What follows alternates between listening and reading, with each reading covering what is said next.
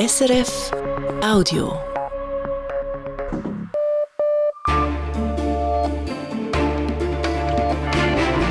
Radio SRF, Echo der Zeit mit Christina Scheidecker.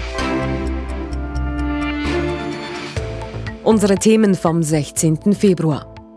Deutliche Zunahme. Letztes Jahr sind viel mehr ausländische Personen in die Schweiz ein als ausgewandert. Wir klären die Hintergründe gleich als erstes. Schwierige Hilfe. Schweizer Organisationen unterstützen die Betroffenen im syrischen Erdbebengebiet. Eine große Herausforderung. Dann wichtige Freiwillige. Ohne Unterstützung aus der Zivilgesellschaft geht es in der Ukraine derzeit nicht. Das zeigt die Reportage aus Kharkiv. Und große Ziele. Die italienisch-schweizerische Politikerin Elli Schlein will dem Partito Democratico eine feministische Führung verpassen. Uno dei motivi per cui ho scelto di candidarmi è proprio questo, di provare a una leadership semplicemente femminile, una leadership femminista. Wie es um ihre Wahlchancen als Parteichefin steht, klären wir hier. Im Echo der Zeit. Die ständige ausländische Wohnbevölkerung in der Schweiz ist letztes Jahr deutlich gewachsen. Über 81.000 Ausländerinnen und Ausländer mehr sind in die Schweiz eingewandert, als das Land verlassen haben. Grund dafür sei die steigende Nachfrage nach Arbeitskräften, sagt das Staatssekretariat für Migration. Ruth Witwer. Der sogenannte Wanderungssaldo von über 81.000 Personen zeigt den höchsten Stand seit zehn Jahren. Er ergibt sich aus der Differenz zwischen Einwanderung und Auswanderung. Es sind fast 20.000 mehr Ausländerinnen und Ausländer als im Vorjahr. Die Menschen kamen vor allem aus den EU- und EFTA-Staaten. Auch ausländische Arbeitskräfte sind zahlreicher in die Schweiz eingewandert. 26 Prozent oder gut 90.000 Menschen mehr arbeiten neu in der Schweiz. Für die SVP bringen diese zusätzlichen Arbeitskräfte nicht mehr Wohlstand für die Schweiz, sagt Fraktionschef Thomas Eschi. Das Bruttoinlandprodukt pro Kopf da stagniert und das Bruttoinlandprodukt pro Kopf, das misst eben den Wohlstandszuwachs des einzelnen Bürgers und dieser steigt nicht mehr weiter. Das heißt, die einzelne Schweizerin, der einzelne Schweizer, der profitiert gar nicht von diesem Wirtschaftswachstum. Und zwar deshalb, weil die Zuwanderung stärker steige, als die Wirtschaft wachse. Diese findet seit längerem nicht mehr genügend Arbeitskräfte. Deshalb habe die hohe Zuwanderung mit der starken Nachfrage nach Arbeitskräften zu tun, heißt es beim Schweizerischen Arbeitgeberverband. Nach der Corona-Pandemie hätten die Unternehmen wieder mehr Leute angestellt, etwa im Dienstleistungssektor, in der Industrie und im Baugewerbe, präzisiert das Staatssekretariat für Migration.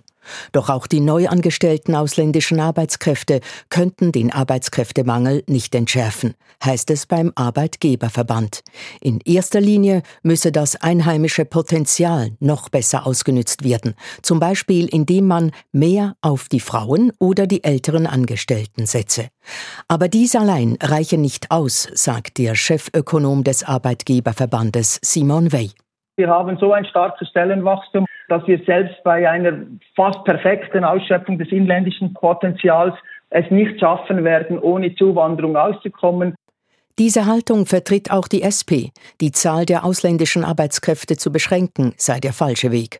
Denn diese Menschen würden dringend gebraucht, sagt SP-Nationalrätin Franziska Roth.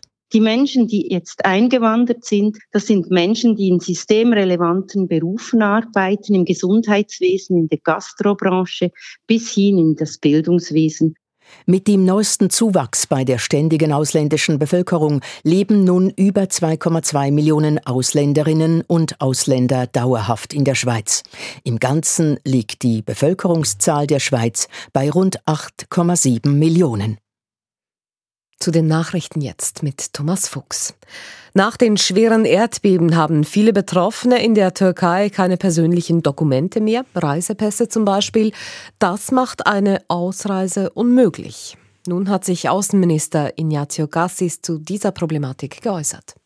Die Schweiz sei grundsätzlich bereit, Erdbebenopfer aus der Türkei aufzunehmen, und zwar auch dann, wenn sie keine Reisedokumente haben. Das sagte Gassis vor Medien in Genf.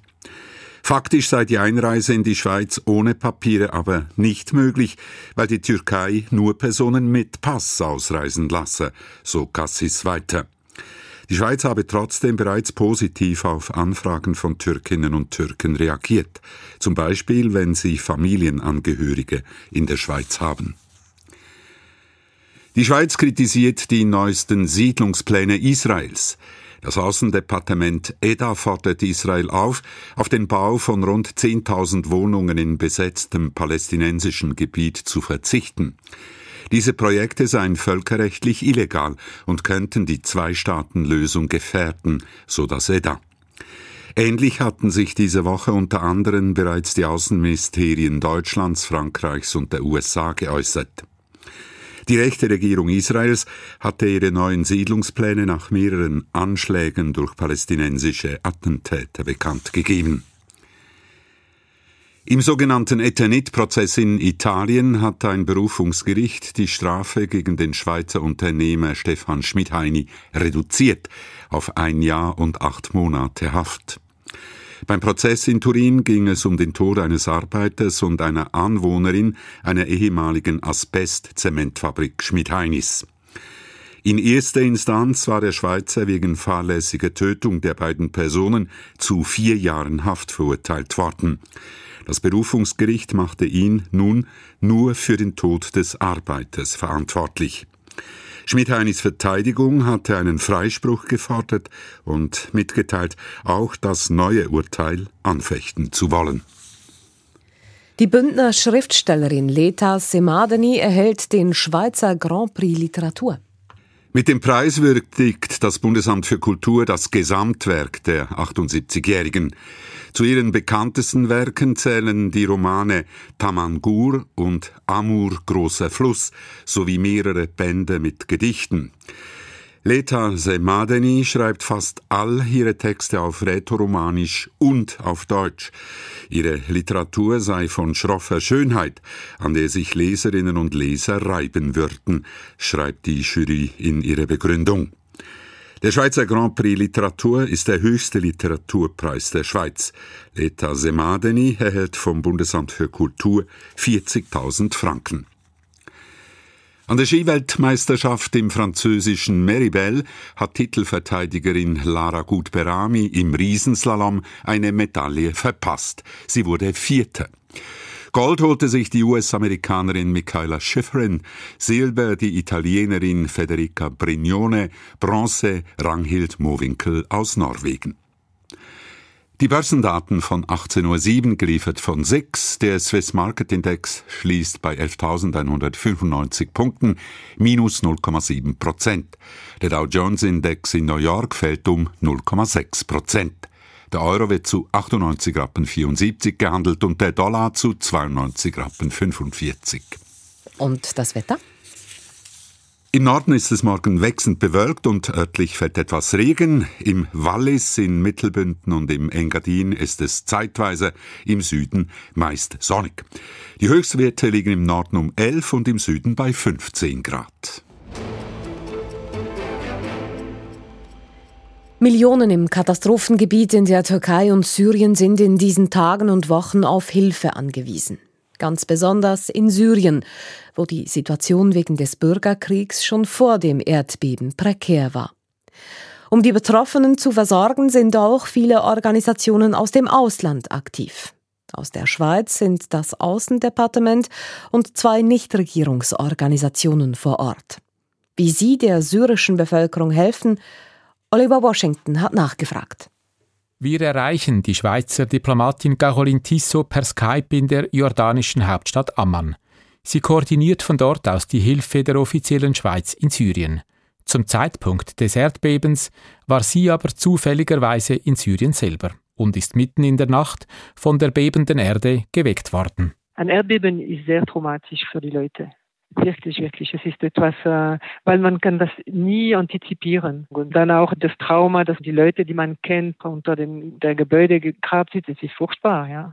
Die Schweiz ist schon seit Jahren in Syrien präsent und arbeitet dort im Bereich der Entwicklungshilfe mit zahlreichen lokalen Organisationen und internationalen Nichtregierungsorganisationen zusammen.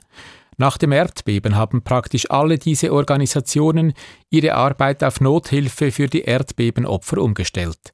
In einem ersten Schritt habe die Schweiz vor Ort Nahrung, Wasser oder auch Medikamente organisiert. Zu Beginn dieser Woche sind dann Spezialisten aus der Schweiz nach Syrien gereist für weitere Abklärungen, was die Schweiz machen könnte und was sich nicht lohne zum Beispiel Zelten. Wir haben alle gedacht, oh, Zelten, das wäre eigentlich ein Bedürfnis. Aber das ist in Aleppo, in, in dieser Gegend, nicht gewünscht, weil, weil sie haben es lieber die Leute in Schulen oder in äh, Zentrum, aber nicht in, in Zelt.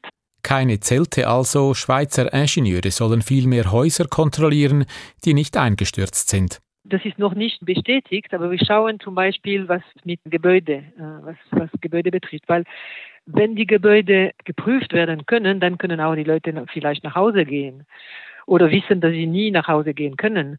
Eine andere Idee sind Wasseraufbereitungsmöglichkeiten und die Reparatur des Trinkwassersystems in Aleppo.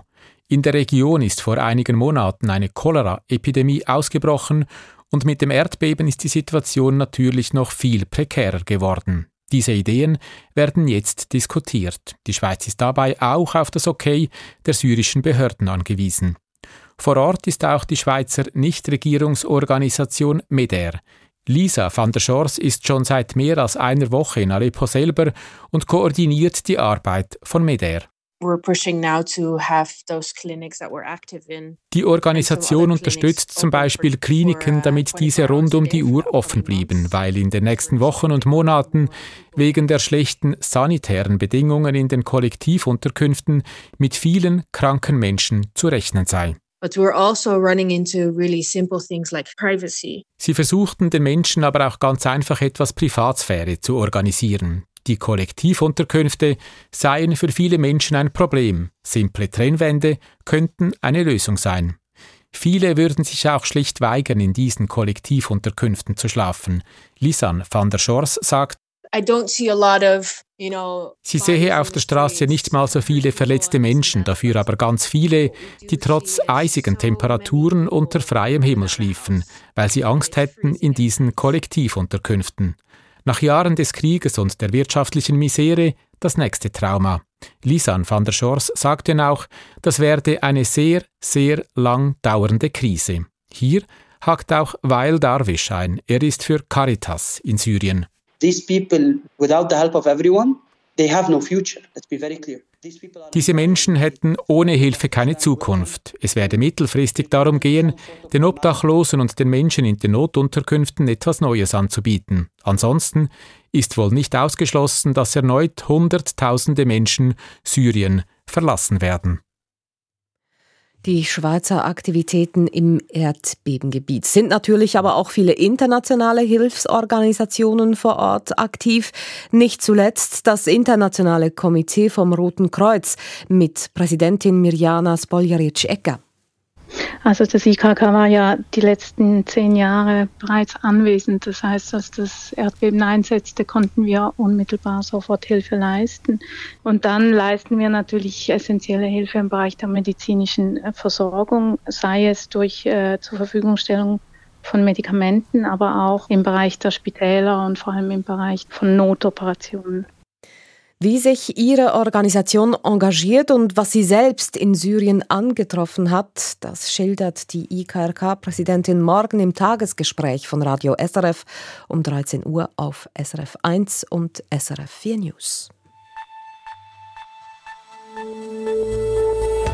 Das ist das Echo der Zeit auf Radio SRF. So geht's bei uns weiter. Mit deutschen Gemeinden, die Unterstützung fordern bei der Aufnahme von Flüchtlingen mit der polnischen Freiwilligenarmee, die seit dem russischen Angriff auf die Ukraine viel mehr Zulauf hat.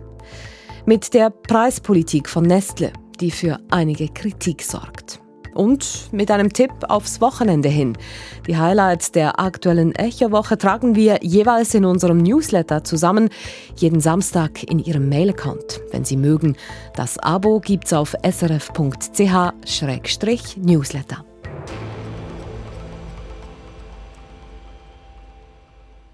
Deutschland jetzt. Wir sind am Anschlag, heißt es aktuell aus deutschen Städten und Gemeinden. Sie können die Aufnahme von Flüchtlingen nicht mehr bewältigen. Über eine Million Menschen kamen letztes Jahr alleine aus der Ukraine nach Deutschland.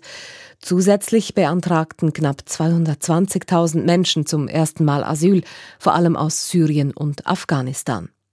Es brauche mehr Unterstützung, verlangen die lokalen Behörden. Heute sind deshalb Vertreterinnen und Vertreter von Bund, Ländern und Gemeinden zusammengekommen. Die Zusagen sind aber vage geblieben. Aus Berlin Simon Fatzer. Es ist ganz schön viel Druck im Kessel. Jene, die in ihren Gemeinden Geflüchtete unterbringen und integrieren müssen, haben Alarm geschlagen. Besonders laut auf der großen öffentlichen Bühne, etwa im ZDF. Jens Marco Scherf ist Landrat eines bayerischen Landkreises. Da fühlen wir Kommunen alle miteinander, egal ob es die Gemeinden, Städte oder Landkreise sind, schon alleine gelassen, weil am Ende werden die Flüchtlinge, die in den staatlichen Einrichtungen nicht untergebracht werden, die werden den Kommunen zugewiesen und wir machen es am Ende irgendwie. Scherf und andere haben auch direkt an den Kanzler einen Brief geschrieben. Es ist ein Hilferuf gewesen. Ein Hilferuf, weil viele Gemeinden längst tun müssen, was sie eigentlich vermeiden möchten, Geflüchtete in Massenunterkünften unterbringen und das viel länger als geplant. Die Möglichkeiten erschöpfen sich vielerorts, es fehlt aber auch an Ehrenamtlichen und es fehlt an Geld. Am Treffen heute gab es vor allem ein Bekenntnis zur gemeinsamen Verantwortung, von Innenministerin Nancy Faeser. Sie sprach von einer großen gemeinsamen Kraftanstrengung.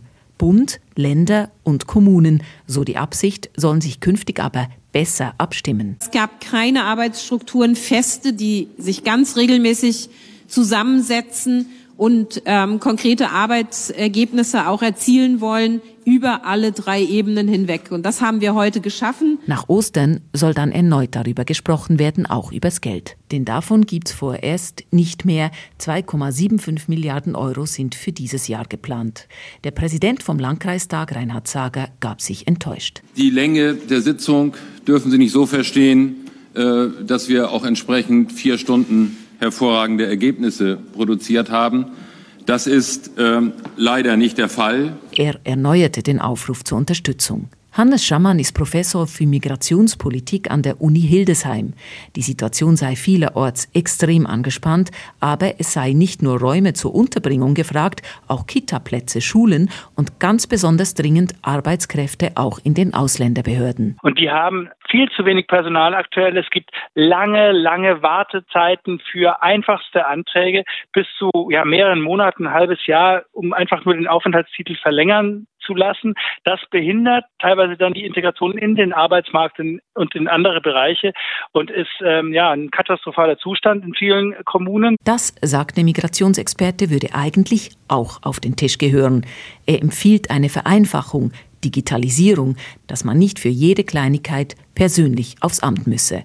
Insgesamt seien die Kommunen aber besser aufgestellt als 2015, nur gäbe es große Unterschiede. Manche haben diese Strukturen beibehalten, die Zusammenarbeit mit der Zivilgesellschaft etabliert und manche haben das auch gerade in den Pandemiejahren abgebaut und das äh, merken jetzt äh, das an allen Ecken und Enden. Es führe kein Weg an langfristigen Strukturen vorbei, so Migrationspolitologe Hannes Schammann, denn die Zuwanderung gehe immer weiter. Denn Klimamigration beispielsweise hat ja noch gar nicht angefangen. Die Erdbebenkatastrophe in der Türkei und Syrien wird sicherlich dazu führen, dass auch da nochmal einige Flüchtlinge nach Deutschland kommen. Das heißt, wir werden solche Situationen immer wieder haben. Wir werden sie in kürzeren Abständen haben und da müssen wir vorbereitet sein. Da braucht es flexible Konzepte und da braucht es bessere Ideen der Verteilung. Denn die ungleiche Situation in deutschen Kommunen hängt eben auch daran, dass Menschen und Orte bislang nicht zueinander passen. Dafür gäbe es zwar Ideen, das sind aber keine Lösungen auf die Schnelle. Und bei den Gemeinden, da pressiert's. Simon Fatzer. In die Ukraine. Sie stricken Wollsocken für die Armee evakuieren Zivilpersonen, verteilen Lebensmittel. Seit dem russischen Angriff spielen freiwillige Helferinnen und Helfer eine ungeheuer wichtige Rolle. Die ukrainische Zivilgesellschaft hat sich voll in den Dienst der Landesverteidigung gestellt. Auslandredaktor David Nauer hat in Kharkiv, einer Stadt mit über einer Million Einwohnerinnen und Einwohnern im Osten der Ukraine, eine besonders aktive Gruppe von Freiwilligen besucht. Sie leben seit Kriegsausbruch vor einem Jahr in einem Puppentheater, um möglichst effizient helfen zu können. Die Reportage. Das Gebäude am Platz der Verfassung in Kharkiv hat eine bewegte Geschichte. Zur Zarenzeit war es eine Bank. Dann machten die Sowjets ein Puppentheater draus und seit dem russischen Angriffskrieg gegen die Ukraine ist hier eine Zentrale für freiwillige Helferinnen und Helfer.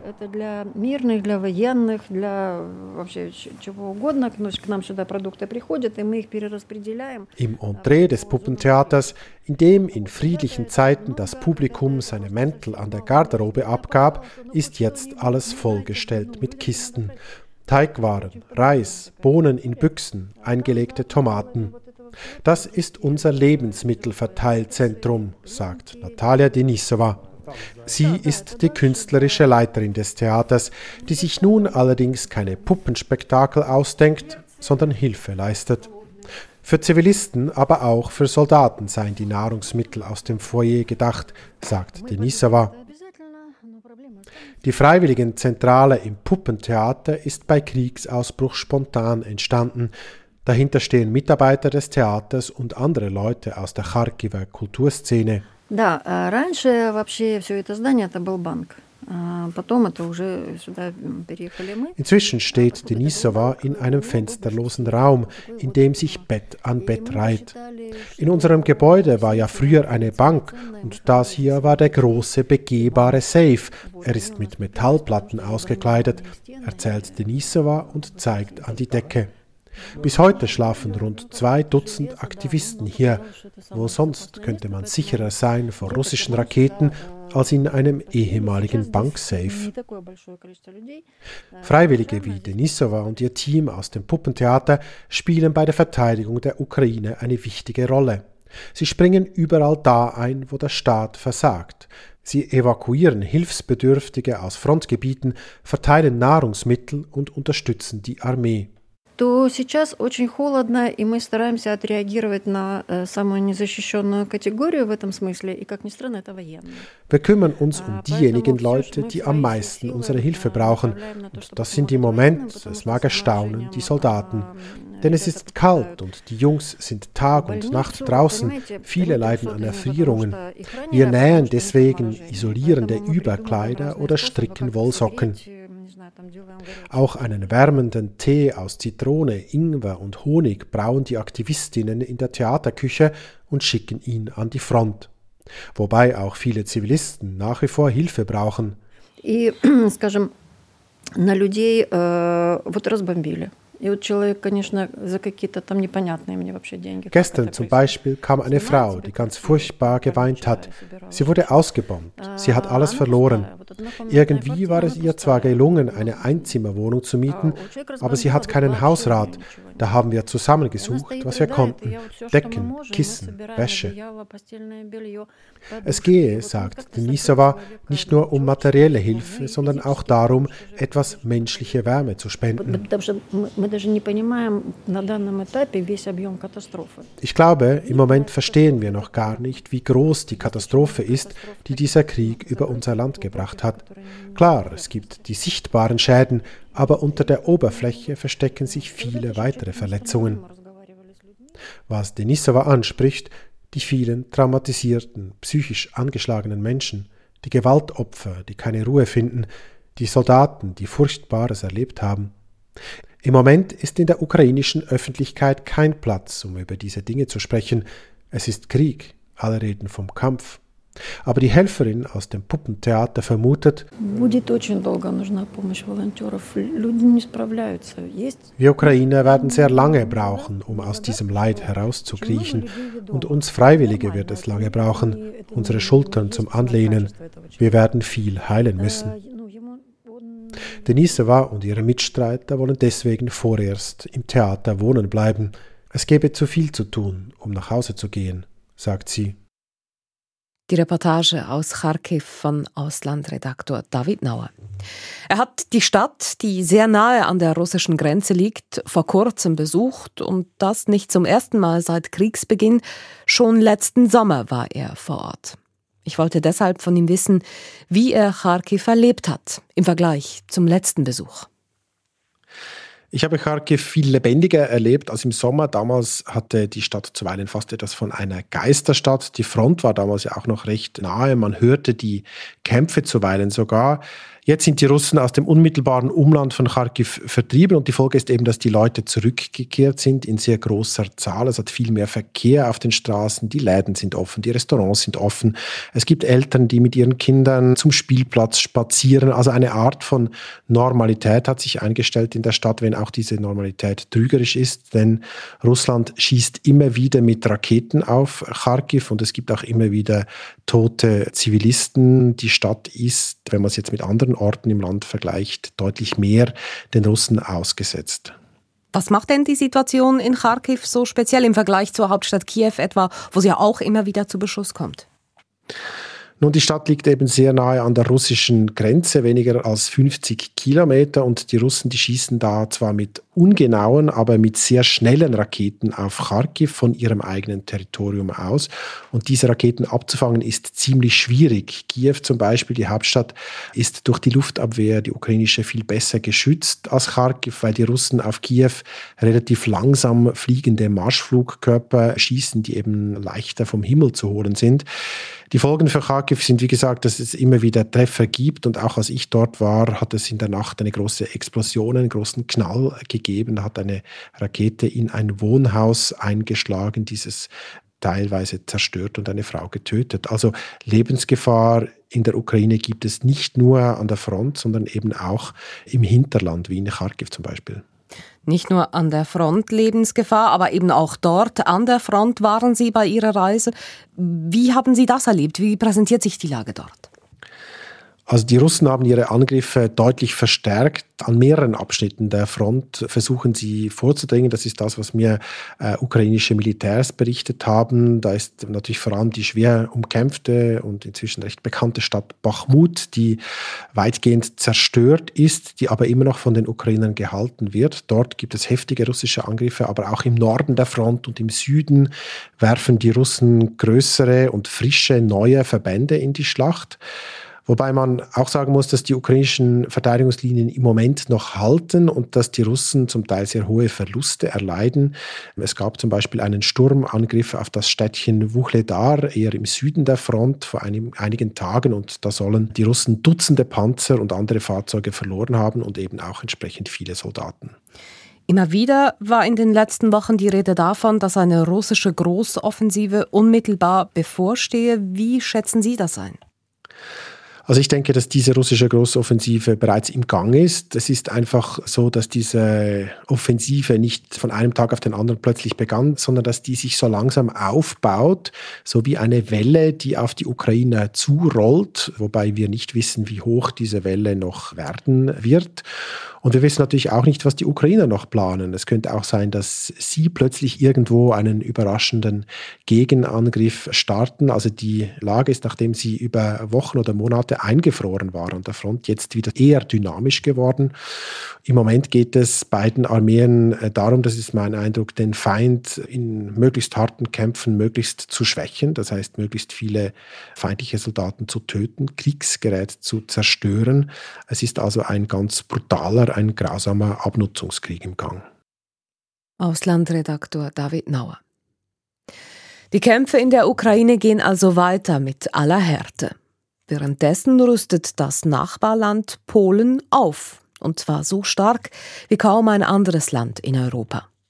Das größte Land im Osten der EU soll eine der modernsten Armeen Europas bekommen und eine, die doppelt so groß ist wie heute. Das geht nicht ohne Freiwillige. Und so hat die Regierung vor sechs Jahren die Territorialverteidigung geschaffen, eine Truppe für, Zitat, patriotische Polen und Polinnen. Seit dem Krieg in der benachbarten Ukraine hat diese Freiwilligenarmee besonders viel Zulauf. Nur, was bringt so eine Truppe? Osteuropa-Korrespondent Roman Fillinger.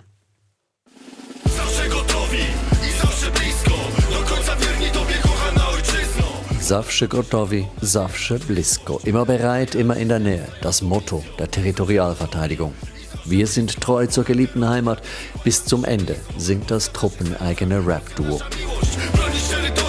Mit viel Patriotismus wirbt die polnische Territorialverteidigung um neue Mitglieder. Dazu gehört auch, dass die Freiwilligen das legendärste Zeichen des polnischen Widerstands an der Schulter tragen dürfen.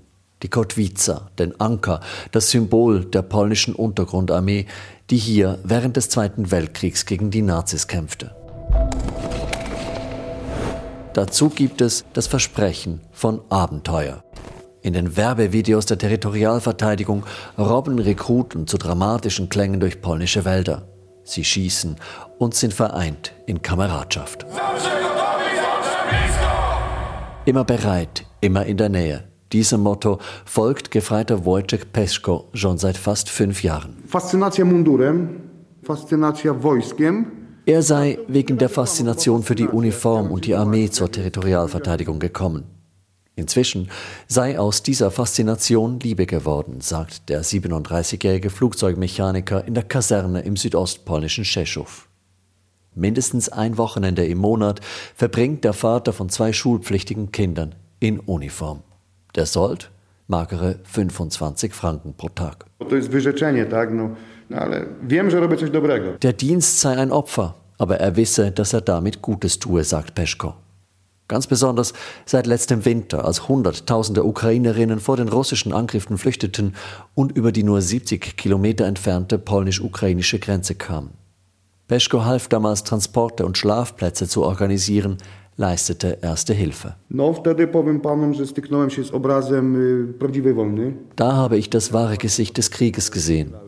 In diesen Tagen hatte ich immer wieder Tränen in den Augen, obwohl ich eigentlich ein harter Kerl bin. Ich war so emotional, dass mich meine Frau kaum wiedererkannt hat, als ich nach Hause kam. Der Ukraine-Krieg und die vielen Flüchtlinge hätten der Territorialverteidigung so viele Einsätze beschert wie noch nie, sagt Oberst Michał Mawiska, der Kommandant hier im Südosten Polens. Und der Krieg habe viele neue Freiwillige gebracht. Diese Leute kann die Territorialverteidigung gut brauchen. Als die nationalkonservative Regierung die Truppe 2017 gründete, wollte sie nämlich innerhalb zwei Jahren 50.000 Freiwillige rekrutieren. Heute, nach sechs Jahren, sind es noch immer erst 36.000.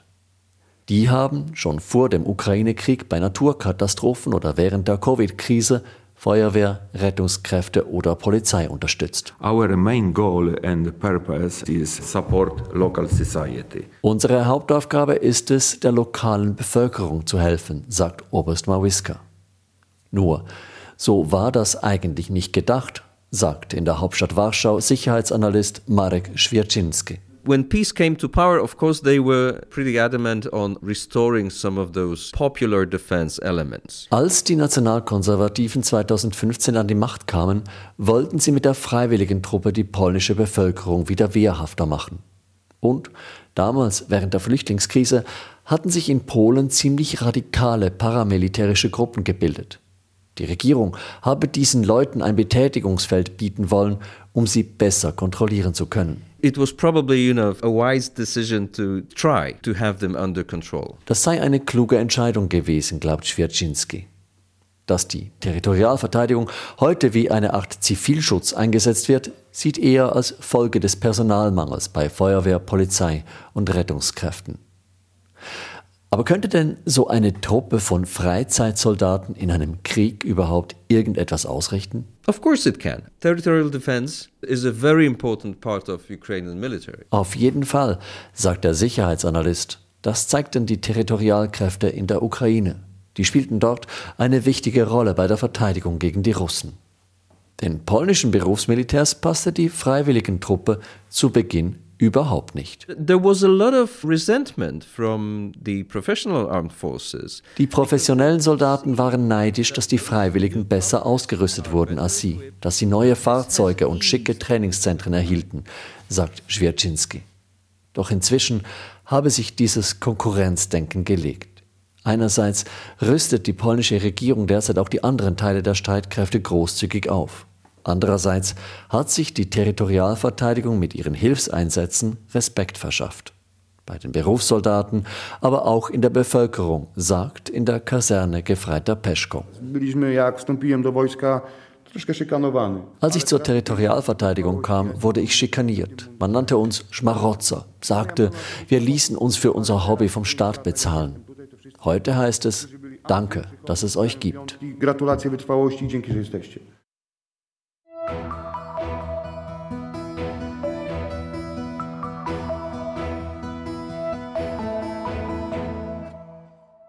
Kaffeekapseln, Babynahrung oder Tierfutter.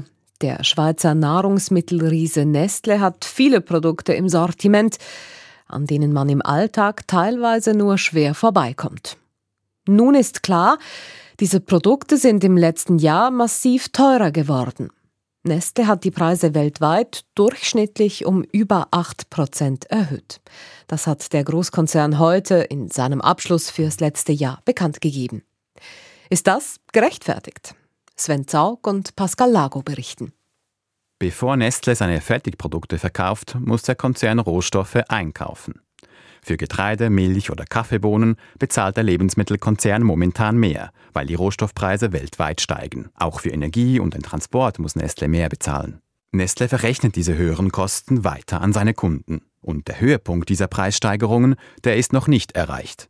Das sagt Nestle-Chef Marc Schneider. There is a number of price increases that will go into effect uh, during the first part of this year. Er rechnet damit, dass bereits in der ersten Jahreshälfte die Preise für Nestle-Produkte steigen werden. Nestle ist nicht der einzige Lebensmittelkonzern, der die Preise erhöht. So hat Unilever, der viertgrößte Nahrungsmittelkonzern der Welt, im vergangenen Jahr die Preise global um über 11 Prozent erhöht. Konsumentenschützerin Sarah Stalder sieht diese Preiserhöhungen kritisch. Wegen der Inflation müssten sich Konzerne wie Nestle bei der Preissetzung gar nicht mehr erklären. Die Gründe lägen zwar mit der Teuerung auf der Hand, aber eben nur auf den ersten Blick. Es ist aber vielfach undurchsichtig und intransparent, wieso die Preise erhöht werden. Es kann das auch niemand wirklich kontrollieren. Und die Leidtragenden sind die Konsumentinnen und die Konsumenten, die eben sicher auch ungerechtfertigte Preiserhöhungen tragen müssen. Was für Sarah Stalders Kritik spricht, ist, dass Nestle im letzten Jahr profitabler war als von Analysten erwartet. Das ist ein Indiz dafür, dass Nestle die Kostensteigerungen gut an seine Kundschaft weiterreichen konnte. Ob Nestle aber unter dem Vorwand der Inflation noch eine ungerechtfertigte Marge darauf gesetzt hat, lässt sich von außen nur schwer beurteilen. Je nach Produkt und Verkaufsregion sind die Margen von Nestle anders. Laut Nestle-Chef Marc Schneider müsste Nestle die Preise eigentlich sogar noch weiter erhöhen, um profitabler zu werden. And as you see from the gross margin, we still have some repairing to do because the pricing done to date is not fully repairing uh, the gross margin. Nestle wolle aber wie alle anderen Konzerne auch die Konsumenten vor Inflation schützen. Auch Jean-Philippe Berci, Konsumgüterspezialist bei der Bank von Tobel, findet die Preiserhöhungen von Nestle gerechtfertigt. Er gibt zu bedenken, dass die Detailhändler auch ein Wörtchen mitzureden haben, weil sie mit Nestle um den Preis im Laden verhandeln. Man muss vielleicht auch nicht äh, vergessen, es gibt auch die Retailers, oder? Die, die äh, großen Ketten, die dann die Produkte von diesen globalen Firmen vertreiben und sie kriegen auch eine Marge. Und dann gibt es vielleicht dann eine graue Zone, wo wir nicht mehr so wirklich beurteilen, wer wirklich die größte Schuld äh, daran hat. Wenn Nestle die Preise erhöht, dann müssen die Detailhändler entweder auch die Preise im Laden erhöhen oder aber auf ihre Marge verzichten. Auch Nestle stößt dabei mit seiner Preissetzungsmacht an Grenzen. Gegen Ende letzten Jahres hat Nestle die Preise am stärksten erhöht. Sofort kauften die Konsumentinnen und Konsumenten die teureren Nestle-Produkte aber weniger. Das zeigt sich deutlich in den Zahlen. Das Verkaufsvolumen ging im letzten Quartal zurück. Inflation hin oder her, auch großen Konzernen wie Nestle sind bei der Preissetzung Grenzen gesetzt. Eine neue Parteiführung muss her beim Partito Democratico, beim PD. So viel ist klar bei der italienischen Mitte-Links-Partei. Doch eigentlich ist das schon klar seit der Niederlage bei den nationalen Wahlen letzten Herbst. Damals hatte Parteichef Enrico Letta seinen Rückzug angekündigt. Fünf Monate hat der weitgehend führungslose PD seither die politische Bühne der Rechtsregierung von Giorgia Meloni überlassen. Am 26. Februar soll nun ein neuer Parteichef oder eine neue Parteichefin bestimmt werden. Im Rennen ist auch die 38-jährige Elli Schlein, die in Lugano aufgewachsen ist. Aus Rom Peter Vögeli. Am 7. Dezember 2022 verkündete die heute 38-jährige Elli Schlein in einem Römer Traditionsrestaurant ihre Kandidatur für den Vorsitz des Partito Democratico.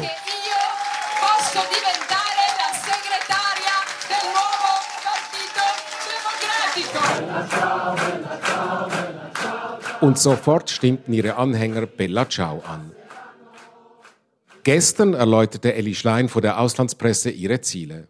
Sie wolle der Partei eine weibliche, genauer feministische Führung geben. Uno dei motivi per cui ho scelto di candidarmi è proprio questo, di provare a una leadership semplicemente femminile, una leadership femminista. Elli Schlein ist eine für Italien untypische Politikerin. Sie ist erst 38 und das in einem Land, in dem viele Führungspositionen von wirklich alten Männern besetzt werden.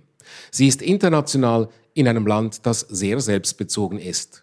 Ihr Vater war ein amerikanischer Professor, ihre Mutter eine italienische Professorin.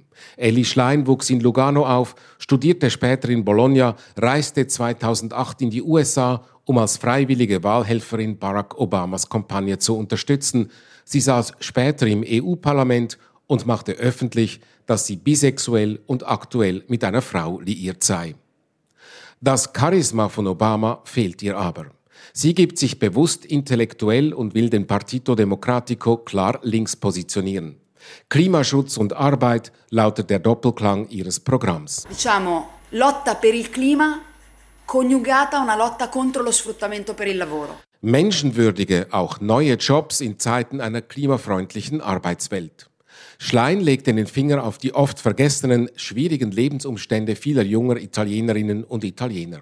Viele zwischen 20 und 30 verdienten nicht mehr als 900 Euro pro Monat. Cioè una fetta consistente dei giovani tra i 20 e i 30 anni non arrivano a 900 Euro al mese. 62 Prozent der unter 24-Jährigen erhielten nur Zeitverträge und eine junge Ingenieurin habe 227 Bewerbungen geschrieben und praktisch nur unbezahlte Praktikastellen angeboten erhalten. Ho incontrato una giovane ingegnera che ha detto che ha dovuto mandare 227 curriculum e ha ricevuto soprattutto proposte di stage gratuiti. Prekariat, Leben und Arbeiten in Armut sei ein Fremdwort für die Regierung Meloni. Che non sento mai dire a Giorgia Meloni. Precarietà. È come se vivessero in un altro paese. Elli Schlein hat eine Politikkarriere hinter sich, wie sie nur in Italien möglich ist. Sie war zunächst Mitglied im Partito Democratico, trat 2015 aus der Partei aus und nun wieder ein, um jetzt Parteichefin zu werden. Die Politikerin mit Schweizer Hintergrund wird wahrscheinlich nicht gewinnen. Ihr Hauptkonkurrent, der 56-jährige Regierungspräsident der traditionell roten Emilia-Romagna, Stefano Bonaccini, ist Favorit. Obwohl Elli Schlein bei den Wahlen 2020 in der Emilia-Romagna mehr Direktstimmen als Bonaccini erzielt hat. Bonaccini hat einen ganz anderen Hintergrund als die Akademikerin Elli Schlein. Er war einst Kommunist und ist Sohn eines Lastwagenfahrers und einer Fabrikarbeiterin. Er ist der Realpolitiker. Sie, Elli Schlein, hat keine Mehrheit im heterogenen Partito Democratico. Die Partei ist noch jünger als die Kandidatin. In der gegenwärtigen Form existiert der PD seit 2007. Er ist ein Mix aus Anhängern der einstigen Democrazia Christiana, von gewandelten Ex-Kommunisten, Linken und Moderaten, ein Haifischbecken, eine Partei ohne klaren Kompass. Egal wer an die Spitze des PD gewählt werde, die Partei sei und bleibe gespalten, prophezeit der Mailänder Politologe Andreas Serron. E il risultato è che il partito è spaccato 50-50 fondamentalmente. Käme es in einer Regierung Meloni zu Spaltungstendenzen, würde der PD auf Neuwahlen setzen, um seine Position zu verbessern, glaubt Serron, was das rechte Parteibündnis, das auch nicht spannungsfrei sei, zusätzlich zusammenschmiede. Die Rechte bleibt kompakt, lautet die Schlussfolgerung von Serron und der Publizist und Mailänder Journalist Jacopo Tondelli bilanziert. Stato di salute del PD è, è stabilmente pessimo. Der Zustand des PD sei dauerhaft schlecht. Der Beitrag von Peter Vögeli gehört im Echo der Zeit mit Redaktionsschluss um 18.44 Uhr. Verantwortlich für die Sendung Markus Hofmann, für die Nachrichten Dominik Brandt, am Mikrofon Christina Scheidecker. Das war ein Podcast von SRF.